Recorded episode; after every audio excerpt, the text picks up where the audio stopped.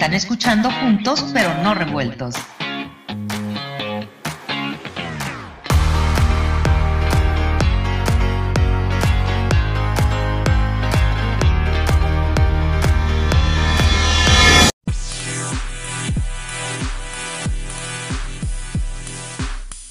Bien amigos, ya estamos aquí de regreso y hoy tengo el gusto de saludar desde México a Beata Boina.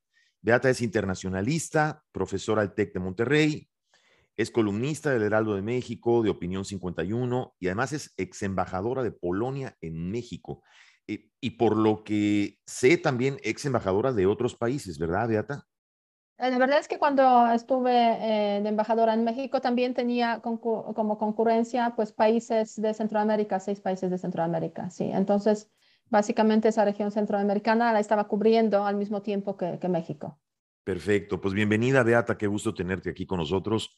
Eh, bueno, eres de origen polaco, yo Polonia es un país al que le tengo tremendo cariño por muchas razones y tengo los mejores recuerdos de la gente de Polonia y además un recuerdo muy especial de un restaurante ahí en la Ciudad de México que se llamaba Mazurca, del que, bueno, tengo unas memorias, eh, creo que es de la comida más rica que he probado. Hasta donde sé, creo que ya no existe ese restaurante, ¿verdad? El restaurante sigue existiendo, este, la verdad, ha deteriorado un poco, se puede decir, pero, pero el pato que tienen, que han tenido normalmente. Hoy pues no me digas, ese, a mí ese pato me vuelve. Lo, tenían el pato, el pato de mandarina, el mandarín, y me acuerdo que tenían un pato con maracuyá. Una verdadera maravilla. Es cierto, el pato, digamos, al estilo polaco también, o sea, algo extraordinario. Exacto, y hasta donde sé, obviamente, este chef era el chef, fue el chef oficial del Papa, Juan Pablo II, ¿verdad? Durante sí, así es.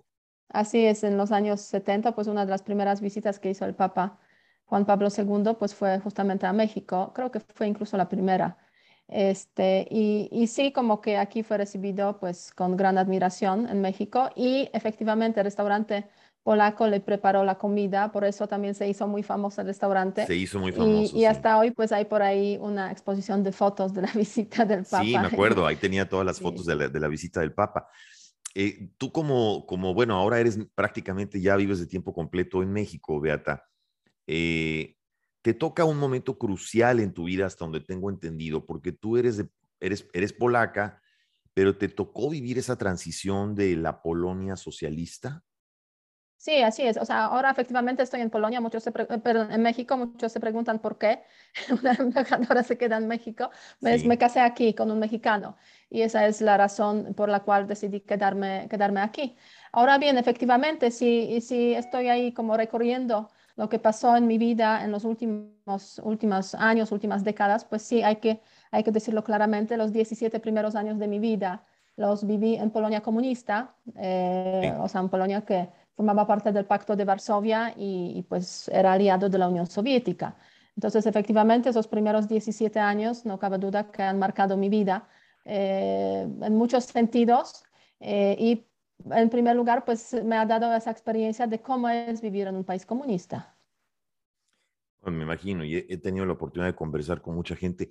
¿Fue en este caso, Beata, eh, por ejemplo, Lech Walesa y Solidaridad fueron como, como ese parteaguas de la transformación de Polonia? Sí, sin duda. O sea, en los años, eh, bueno, finales de los 70, 79 y 80, sobre todo, es cuando nace el movimiento Solidaridad a raíz de las manifestaciones de los obreros que estaban en contra pues, de algunas decisiones que se tomaban en las fábricas de despidos a, las personas que estaban, digamos, cuestionando eh, las bases de, la política económica soviética o política económica del Partido Comunista Polaco.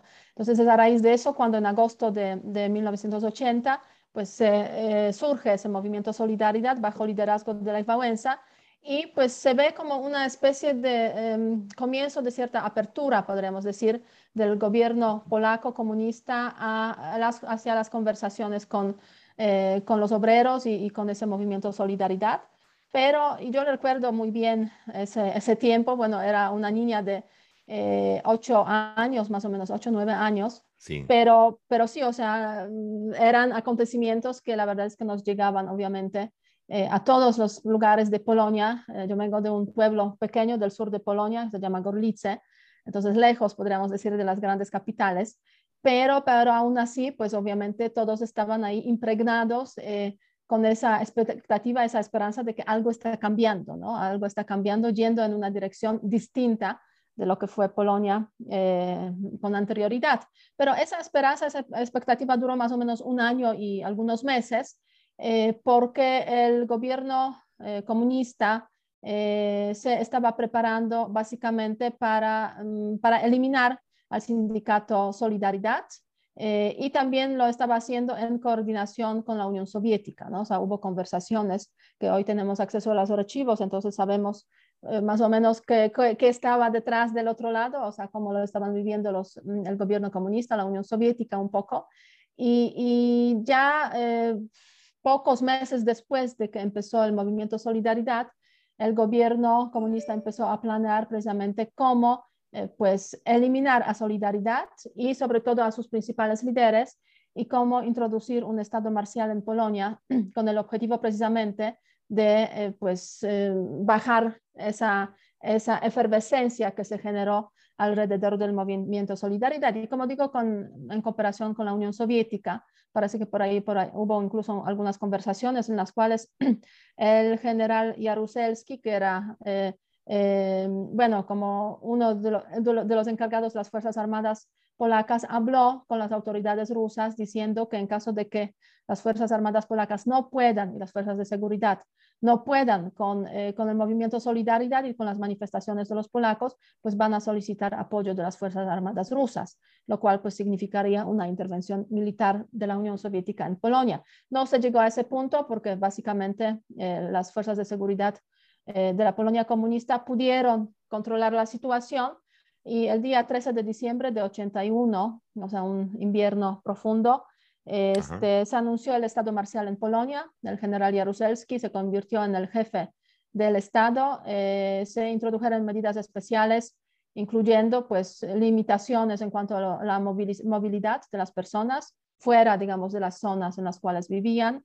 Eh, y toque de queda, igualmente eh, Fuerzas Armadas en las calles, tanques en las calles, eh, muchas personas arrestadas. Yo me acuerdo porque yo tenía, pues, como digo, en 90, en 81, pues nueve años, nueve y poco, y pues ese 13 de diciembre, pues mi papá, por ejemplo, no regresó de la fábrica, arrestaron ahí a muchos, muchos obreros que estuvieron durante varios días en la cárcel eh, ahí detenidos eh, y, en general como una represión muy fuerte contra, pues, contra todos los que se manifestaban. Pues, igualmente los líderes de solidaridad, incluyendo Alech Wałęsa, eh, fueron internados en diferentes lugares, en diferentes partes de, de Polonia y Lech Wałęsa prácticamente fue, este, le cortaron todas las comunicaciones, toda la posibilidad de conectarse eh, con su gente, incluso con su familia. Nadie sabía qué estaba pasando con él y con los demás líderes de solidaridad. Entonces sí, eran tiempos difíciles, pero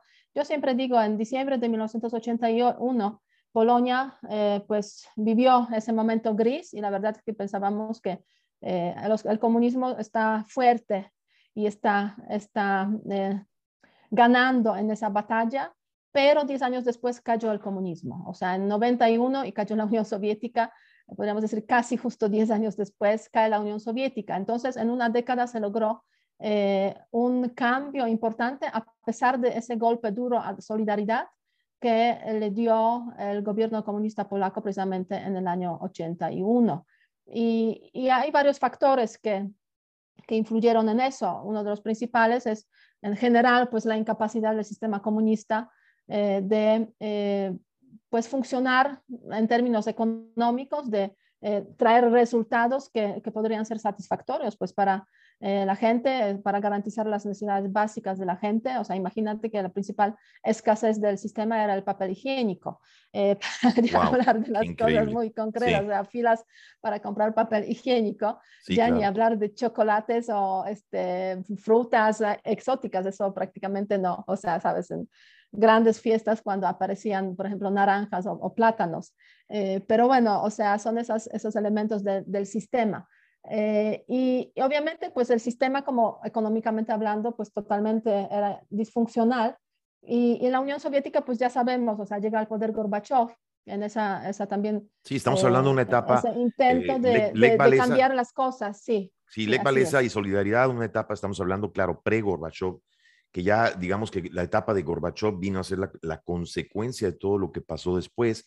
Pero fíjate lo, lo importante eh, y por qué, por qué empecé con este tema de Polonia, eh, Beata, porque obviamente porque a ti te tocó vivirlo en, persona, pero qué importante fue lo que pasa en la Polonia de aquel entonces, ¿no? Fue la puerta prácticamente para resquebrajar todo este bloque soviético. Y, y, mi pregunta, y obviamente, bueno, ya viniendo a tiempos menos felices, ¿verdad? O, yo no sé si menos felices, pero tiempos diferentes porque hoy en día las comunicaciones funcionan de otra manera.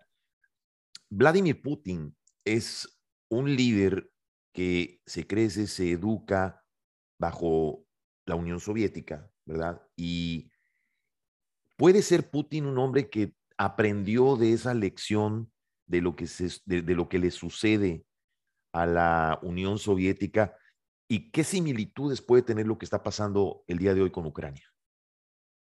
Sí, mira, pues efectivamente, este Vladimir Putin es el hombre del, de la Unión Soviética, ¿no? Y además de, de la parte, se puede decir, dura de este sistema, o sea, de los servicios de secretos, servicios de seguridad KGB de la Unión Soviética. Entonces, pues está impregnado eh, por el sistema, digamos, que ha imperado en, en, esa parte del mundo, pues durante, durante décadas. De hecho, cuando hablamos de la Unión Soviética y las transformaciones que han hecho los países de Europa Central y Oriental, lo que yo diría resalta a primera vista cuando hay esa transición de Unión Soviética a la Federación Rusa, es que las élites que han gobernado en la Unión Soviética sí desaparecieron las principales cabezas, pero sus lugares ocuparon, se puede decir, en un nuevo sistema, eh, los que estaban en el lugar tercero o cuarto. Entonces, pero no ha habido un cambio total de esas élites políticas.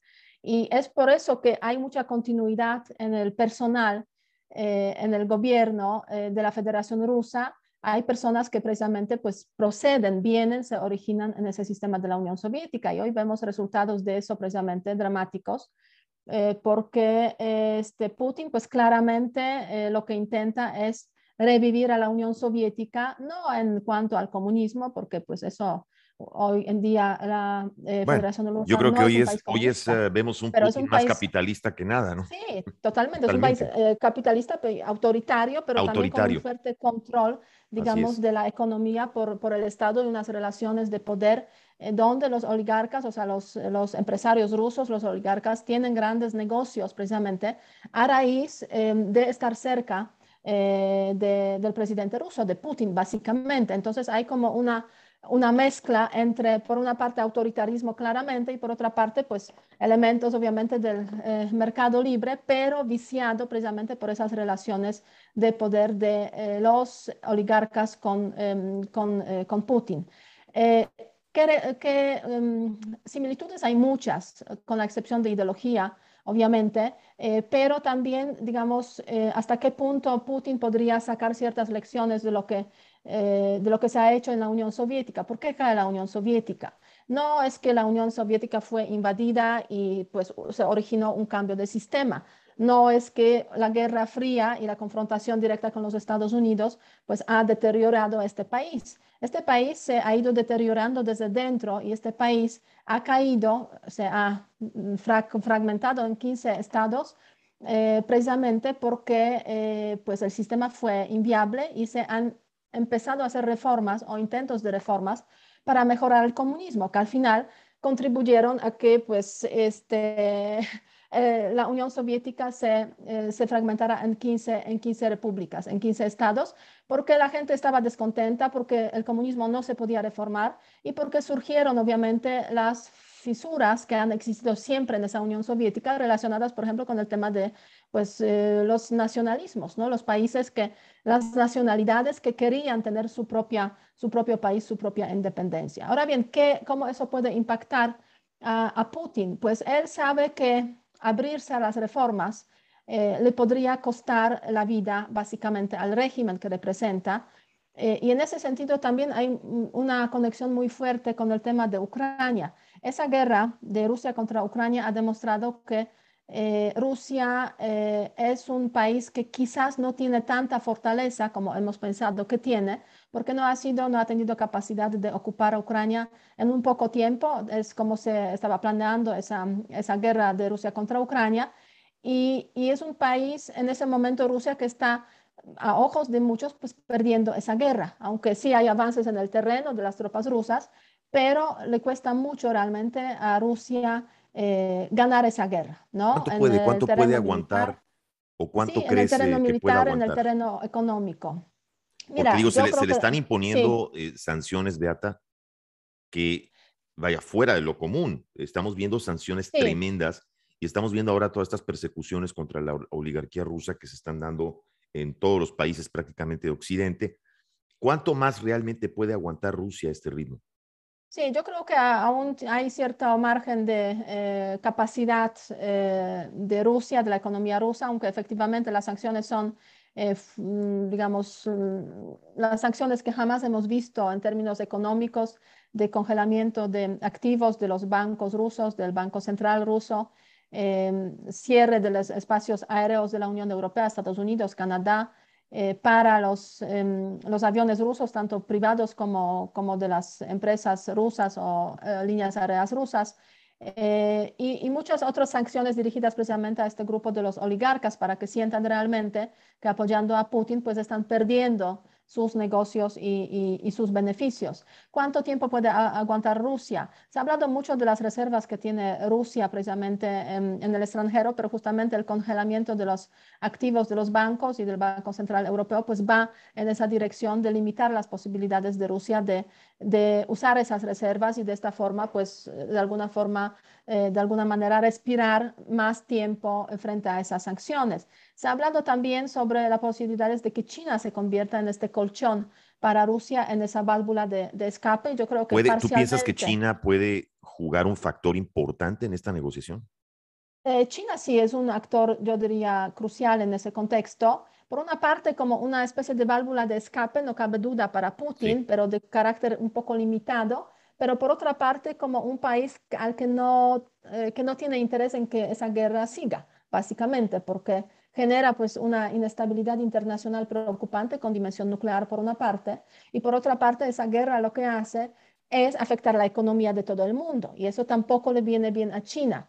Entonces, China sí, probablemente estaría de acuerdo con una guerra rápida y es probable que Putin en su visita a a Beijing, hablando con, con, Xi Jinping, le transmitió esa idea de que va a ser rápido, pero resulta que la guerra se está extendiendo y, y está afectando eh, a, la, a Rusia, a la economía rusa, pero también a través de eso pues está afectando a toda sí, la efectos, economía por los, los precios, ¿no? por los precios de, de, de, sobre todo los recursos energéticos, del petróleo, del gas, que Así obviamente es. están reaccionando a esa situación. Entonces, China sí ha jugado en esos últimos uh, días, desde cuando Putin reconoció, de hecho, la, invasión, eh, la independencia de dos repúblicas, Lugansk y Donetsk, con la cual empezó toda esa intervención, China ha jugado un papel, este, yo diría que separándose un poco de Rusia y mostrando claramente que este, lo que espera es que esa guerra acabe rápido y que se empiecen las negociaciones porque es una situación negativa en diferentes ámbitos, como lo hemos visto en las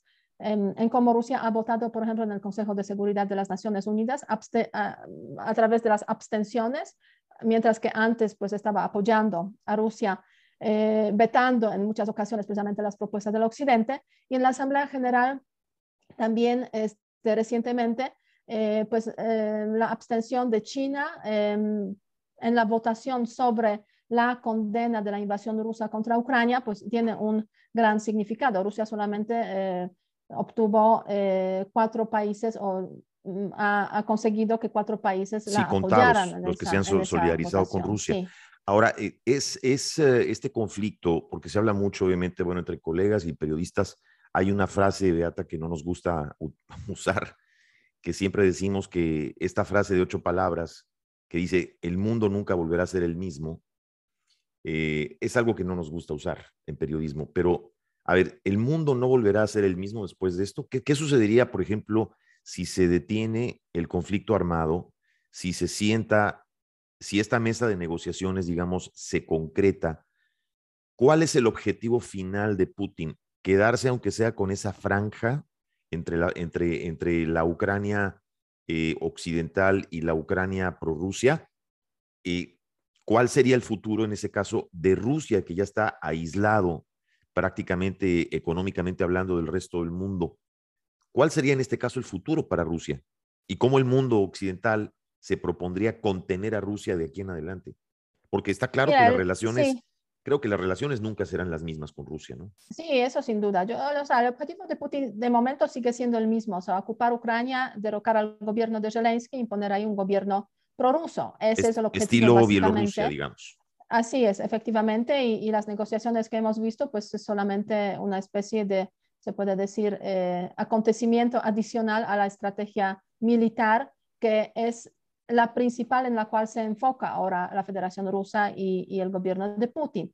Ahora bien, eh, si se prolonga la guerra, efectivamente, si hay un desgaste eh, mayor en el campo militar de Rusia, pues sí, no se podría descartar esa idea de que se podría llegar a una especie de negociación eh, y una especie de arreglo entre los dos países. Ahora bien, efectivamente el mundo no va a ser el mismo, porque con Putin en el poder y con lo que ha hecho hasta ahora, Europa en general, Europa, digamos, central, oriental, Europa occidental, los que están en la Unión Europea, los que están en la Alianza Atlántica, pues no van a bajar la guardia, básicamente. Y eso ya lo estamos viendo a través de las declaraciones de los países, por ejemplo, como Alemania, que tradicionalmente ha intentado mantenerse de alguna forma con perfil, perfil bajo en temas militares, pues ya hay declaraciones de que de destinar eh, sobre destinar precisamente 100 mil millones de, euros, por ejemplo, para la modernización de las Fuerzas Armadas alemanas, por una parte, y por otra parte, el compromiso de subir eh, los gastos de defensa hasta 2% del PIB de Alemania a corto plazo, algo que es un compromiso general de todos los países de la OTAN, pero que Alemania justo estaba como resistiéndose a, realizar esa, esa, subida de gastos eh, en temas de defensa. Entonces, hay países que eh, han cambiado, están cambiando su política de defensa frente a lo que está haciendo Putin, frente a esta guerra de Ucrania, eh, de Rusia contra Ucrania, y aunque esa guerra acabe, no va a cambiar la visión y la percepción de esos países sobre los nuevos riesgos y amenazas que existen en Europa.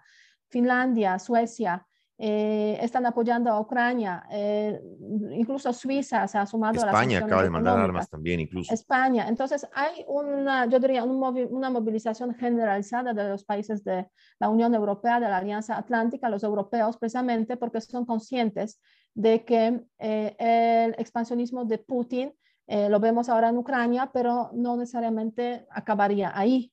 Y, y, eso sí es un cambio frente a lo que hemos visto, se puede decir, antes de esa situación, de esa guerra contra, contra Ucrania. Entonces, sí hay un aumento de, va a haber un aumento de gastos en temas eh, relacionados con la defensa, con, con armamento, con, con, seguridad en Europa Occidental. O sea, básicamente todo lo que no quiso Putin con esa guerra supuestamente, diciendo que es para que Ucrania no entre en la OTAN, eh, para debilitar a la Alianza Atlántica, este, pues está consiguiendo resultados totalmente distintos, ¿no? Porque todos se dieron cuenta de que no pueden estar ahí, digamos, tranquilos mientras que Putin está invadiendo Ucrania o amenazando incluso con el uso de las armas nucleares, que es otra dimensión que está apareciendo aquí. el mundo no va a ser el mismo, eso no cabe duda, y no es solo para Europa, ¿no? Es también para el resto del mundo. El resto del mundo.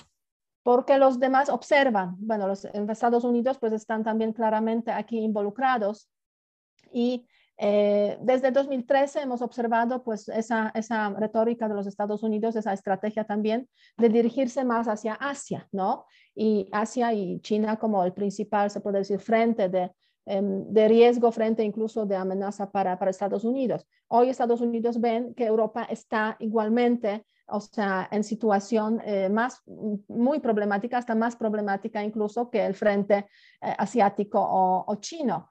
Entonces, eso también va a tener implicaciones para la política de seguridad de los Estados Unidos, que en los últimos tiempos han intentado un poco salirse de Europa, ¿no? O sea, olvidarse un poco de esa región, lo cual ha generado en los europeos, en algunos al menos países, una preocupación de cómo es posible que los Estados Unidos se dirijan más hacia Asia y dejen desatendido el frente, el frente europeo. Entonces, eso puede implicar tener esas implicaciones para, para los Estados Unidos. Y finalmente China, o sea, cómo ese conflicto afecta a China. O sea, China ahora puede ver con claridad cómo reaccionaría el Occidente en caso quizás de una guerra en el frente chino también, ¿no? O sea, eh, si va, o sea, aquí tenemos en consideración sobre todo relaciones entre China y Taiwán, una situación tensa, obviamente. Entonces, China está, se está dando cuenta de que el Occidente sí puede unirse, a pesar de que son muchos países, 30 de la Alianza Atlántica, 27 de la Unión Europea, pero sí puede unirse y puede, digamos, mm, tener eh, sanciones, generar sanciones que pueden ser muy dañinas para, eh, para los países que, que no se, eh, que realizan ese tipo de, de intervencionismos militares. Bueno, pues Beata, eh, te quiero agradecer porque además sabemos que estás ocupada y que estás muy, muy recurrida en los medios en estos días. Eh, quiero agradecerte muchísimo que hayas tomado esta llamada. ¿Dónde te pueden eh, seguir en redes para que la gente que nos escucha te pueda localizar o seguir tus comentarios? Sí, sobre todo en Twitter, arroba Beata Bogna, tal como suena. Que aquí, para los que nos escuchan en, nuestros podcasters o nuestros podescuchas, Bogna se se escribe W-O-J-N-A, para que así lo vean. Es Beata, Beata con B de B, digamos, de bueno. Bogna es W-O-J-A, arroba Beata Bogna, ¿correcto?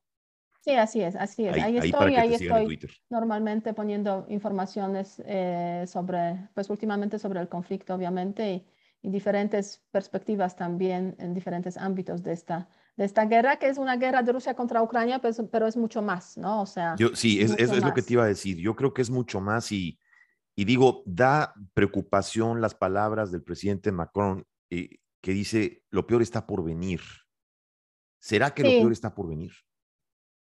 Pues eh, para Putin esa, esa guerra es la lucha por su vida o su muerte, básicamente. Sí, eh, es un contexto mucho más profundo que, que, una cuestión económica, digamos. Hay una cuestión idealística ahí, ¿no?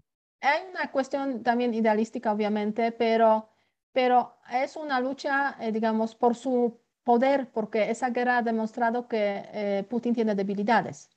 Así es. Eh, y él pues ha generado, digamos, esa imagen de un hombre fuerte, prácticamente invencible. Y esas debilidades pues se reflejan precisamente en esos momentos en Rusia a través de las manifestaciones que hacen los ciudadanos rusos en diferentes partes de, Rusia contra la guerra, en las reacciones de los oligarcas rusos, algunos de ellos pues han criticado la guerra y han dicho que se necesita ya sentar a, las a, negociar eh, porque pues la economía está, eh, está dañándose mucho y los intereses de ellos también. Eh, entonces, sí, hay, esa guerra sí ha generado eh, pues ciertas fracturas, eh, ha profundizado las que ya han existido y pues el poder de Putin se está tambaleando, ¿no? O sea, eh, hace, cuando inició esa, esa, guerra, pues no lo estábamos pensando de esta forma, porque la verdad es que nos parecía que la capacidad de Ucrania para resistir es menor y, que muy rápido o sea, se llegará Putin a parecía Y Putin nos parecía un líder más fuerte cuando no intentó usar la fuerza. Increíble, ¿no? Sí, es increíble, efectivamente. Este, pero también lo que está ocurriendo hoy en día, ese tambalearse de Putin, pues tiene sus riesgos, ¿no? Porque eh, Putin no va a dejar su poder así como fácilmente. Entonces, eh, para él ganar esa guerra es crucial para, pues, recuperar de alguna forma este prestigio que ha tenido y demostrar así que sigue siendo un hombre más adecuado, más capaz para, para, gobernar Rusia. Y eso le podría llevar a precisamente esos escenarios peligrosos, ¿no? Que ya hemos visto este domingo ha anunciado eh, poner en alerta las fuerzas, mm, las fuerzas nucleares, eh, sí, esos, esos extremismos, ¿no? Sí, eso estamos llegando a la dimensión militar del, del conflicto, que justamente esta semana es el, el, momento, ese tiempo cuando con claridad hemos empezado a ver armas nucleares en esa guerra, que es una guerra convencional y además que el Occidente no dio, podríamos decir, ni un motivo para introducir el aspecto nuclear en esta guerra, porque eh, de hecho, pues no ha eh, amenazado con uso de armas nucleares el Occidente. Eh, de hecho, no ha habido en los últimos años, yo diría décadas prácticamente desde el fin de la Guerra Fría, aumentos de, en cuanto a las ojivas nucleares en, en Europa, ni en los países de, nuevos que han entrado en la Alianza Atlántica, o sea, no hay ni una ojiva nuclear. Eh, los Estados Unidos tienen 100 ojivas nucleares distribuidas en algunos países de Europa Occidental y Francia, pues con sus 200 50, el Reino Unido con sus 230, pues tampoco representan, se puede decir, una amenaza que no existiera antes, ¿no? Entonces no hay motivo para, para Rusia, pero Rusia sí decidió introducir ese elemento nuclear eh, porque, el, o sea, se siente el presidente Putin eh, amenazado, se puede decir, en la esencia de su, de su poder como presidente de, de Rusia. Por eso ha subido la apuesta y ha decidido eh, poner eso en, en el tapete, digamos, en el debate como una posible pues, solución, ¿no? Para, en caso de que en lo convencional no podrá ir ganando el terreno. Profesora Beata Bogna, eh, internacionalista por el TEC de Monterrey, eh, columnista del Heraldo de México y Opinión 51, ex embajadora de Polonia en México. Estimada Beata, gracias de verdad por haber tomado nuestra llamada. Te agradecemos muchísimo tu tiempo y esperamos no estarte dando lata tan seguido y que esto se solucione lo más rápido posible. Muchas gracias por haber estado con nosotros. Muchas gracias, Juan. Hasta luego. Gracias, amigos. Esto fue Juntos pero no revueltos. Aquí hablamos con todos, de todos, para todos. Sigan por favor a Beata Bogna, la profesora Beata Bogna en Twitter, arroba Beata Bogna. Síganla en redes, estén enterados. Gracias, nos vemos y nos escuchamos la próxima. Listo, Beata.